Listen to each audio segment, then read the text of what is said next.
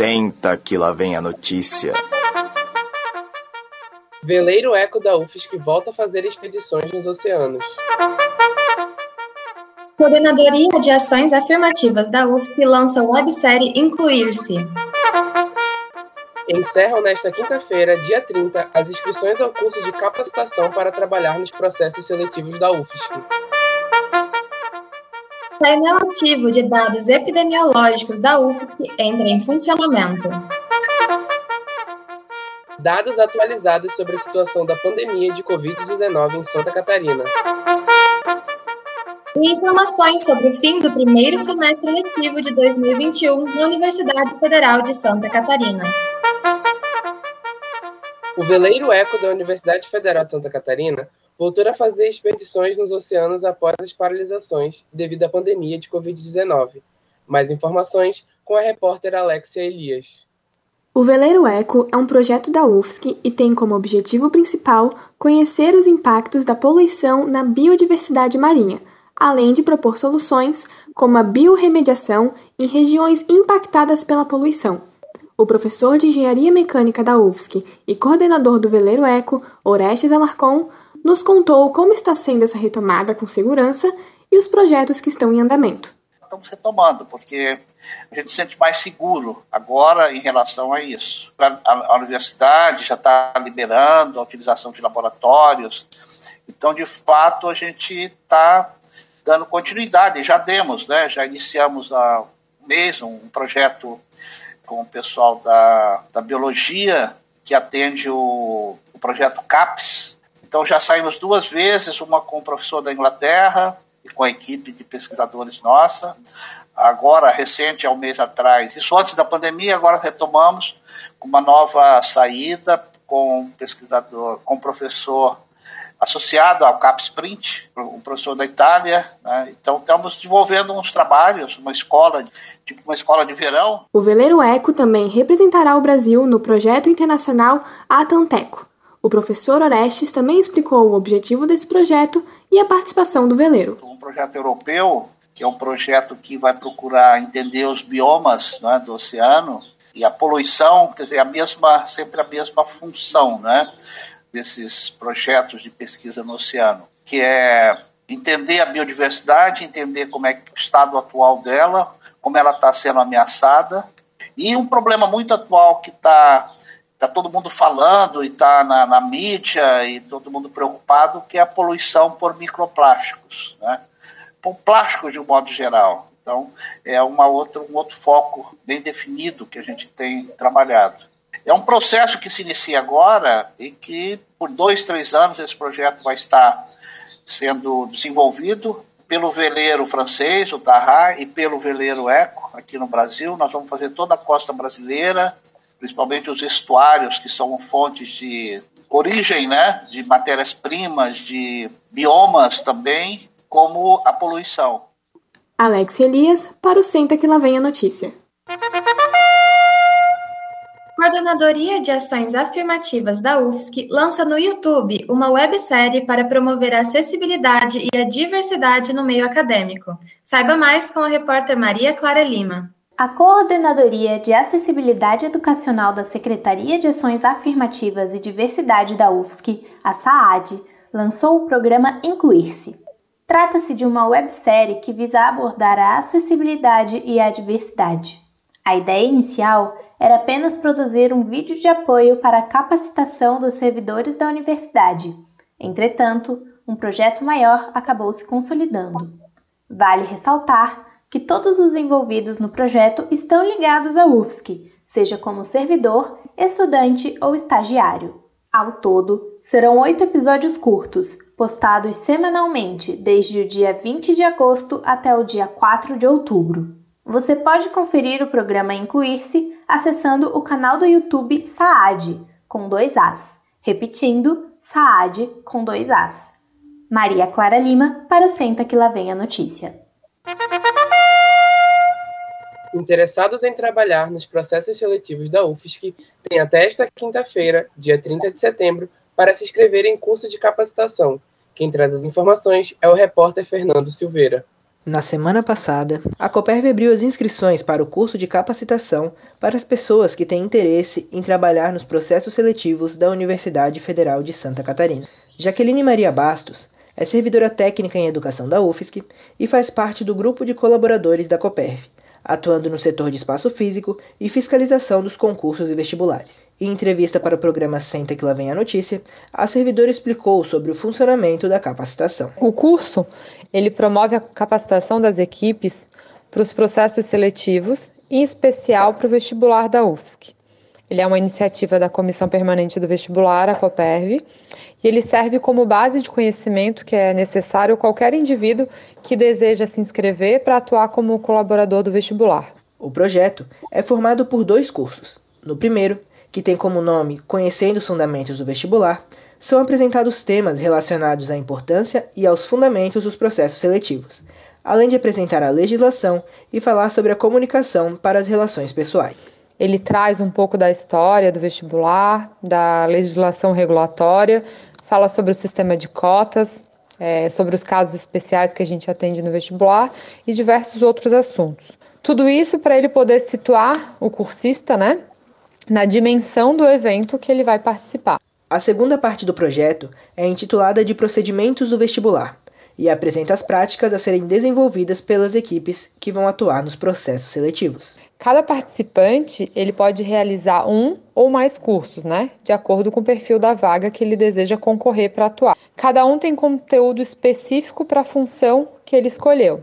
Então tem o curso de o coordenador de aula com as funções específicas para o coordenador, o coordenador de setor a mesma coisa e o fiscal de grupo e corredor da mesma forma.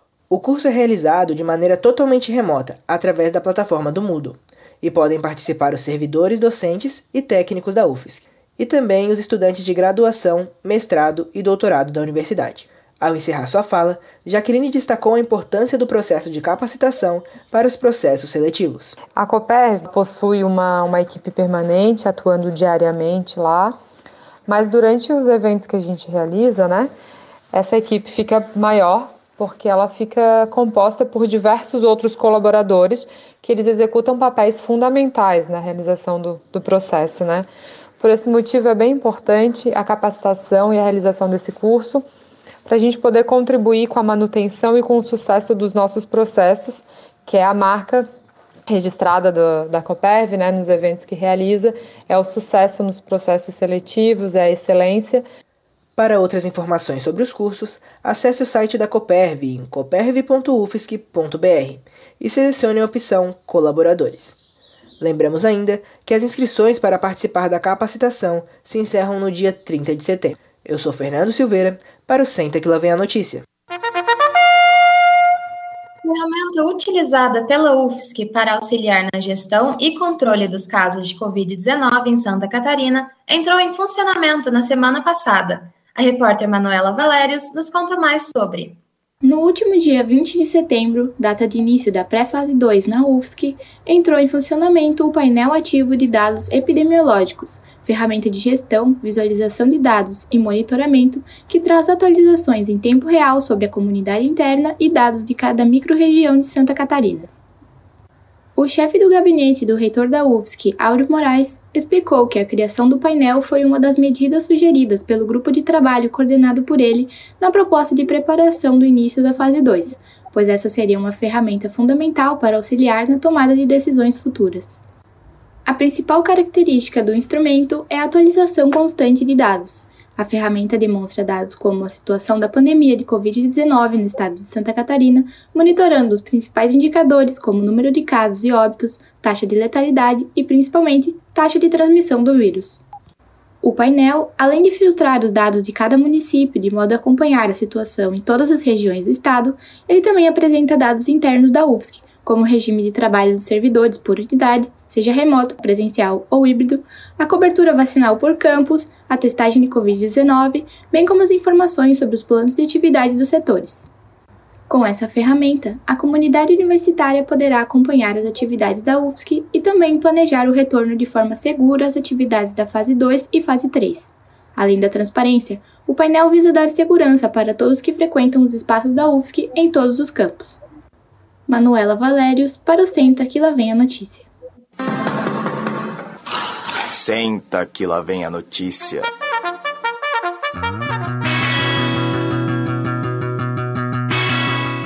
Você está ouvindo Rádio Ponto. Continue ligado na programação.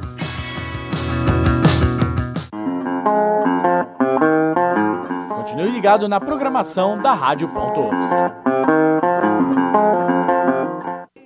Um, dois, um, dois. Rádio Ponto UFSC. É rádio e ponto. Senta que lá vem a notícia. Previsão do tempo. Voltamos com a previsão do tempo para os próximos dias no estado de Santa Catarina, com informações do meteorologista Marcelo Martins, da Epagre Cirão. Bom dia! A Epagre informa as condições do tempo para o programa Senta que lá vem a notícia para a rádio.ufsc. Mais de terça para quarta-feira passa uma frente fria, trazendo aumentos de nebulosidade, diminuição da temperatura e traz o risco de temporal localizado.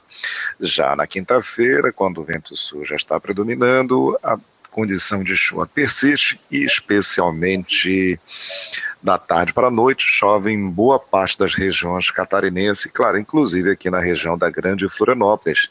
Já na sexta-feira, a condição de chuva é para madrugada e manhã início da tarde e vai melhorando gradativamente no decorrer do período, mas o sábado e domingo também tem chuva ou seja, uma semana chuvosa típica da primavera, ou seja, bastante nebulosidade, umidade, um calor abafado, risco de temporal localizado. E a outra semana também não será muito diferente. Somente de terça para quarta-feira que o sol volta a predominar, de intensidade ali um pouco mais é, marcante, né? Volta a ter sol ali no início da próxima semana.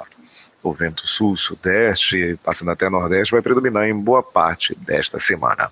No mar, a visibilidade é relativamente restrita e só deve ficar agitado de terça para quarta-feira, no início da próxima quinta. Marcelo Martins, meteorologista da Ipagricirã, com a condição do tempo para o programa Senta que lá vê a notícia da Rádio.UFSC. E agora, informações atualizadas sobre o avanço da pandemia de Covid-19 no estado de Santa Catarina, com Vitor Costa. O boletim epidemiológico de Santa Catarina desta semana indica que o estado chegou a 1.188.881 casos confirmados de Covid-19, sendo que 1.162.065 estão recuperados e 7.602 continuam em acompanhamento. O número foi divulgado nesta segunda-feira, dia 27. A doença respiratória causou 19.214 óbitos no estado desde o início da pandemia.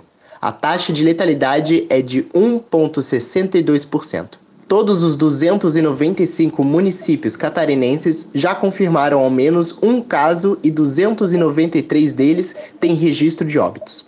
O governo do estado estima que haja 42 municípios sem casos ativos. Considerando dados proporcionais à população, a regional com a maior quantidade de casos ativos atualmente é o Nordeste, 144 para cada 100 mil habitantes. Em seguida estão Sancherê, 125, e Grande Florianópolis, 117. As que menos têm são Alto Uruguai, Catarinense, 44, Extremo Oeste, 54 e Alto Vale do Rio do Peixe, 55. A taxa de ocupação dos leitos de UTI adulto pelo Sistema Único de Saúde, o SUS, em Santa Catarina é de 59,1%.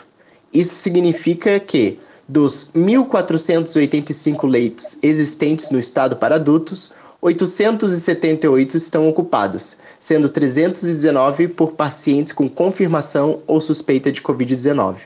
Vitor Costa, para o Centro que lá vem a notícia. Com o encerramento do atual semestre chegando, o Centro que lá vem a notícia separou as datas mais importantes dos próximos meses para você. Segue a lista.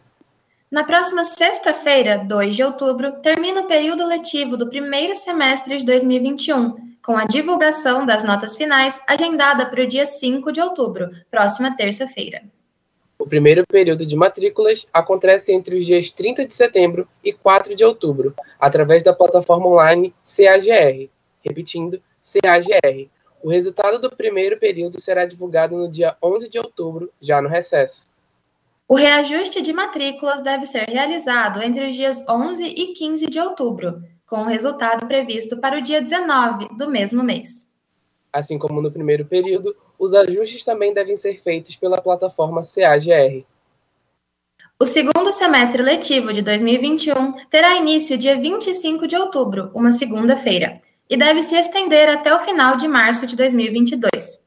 Haverá uma interrupção de semestre 2021.2 para as férias de verão, entre 19 de dezembro e 31 de janeiro.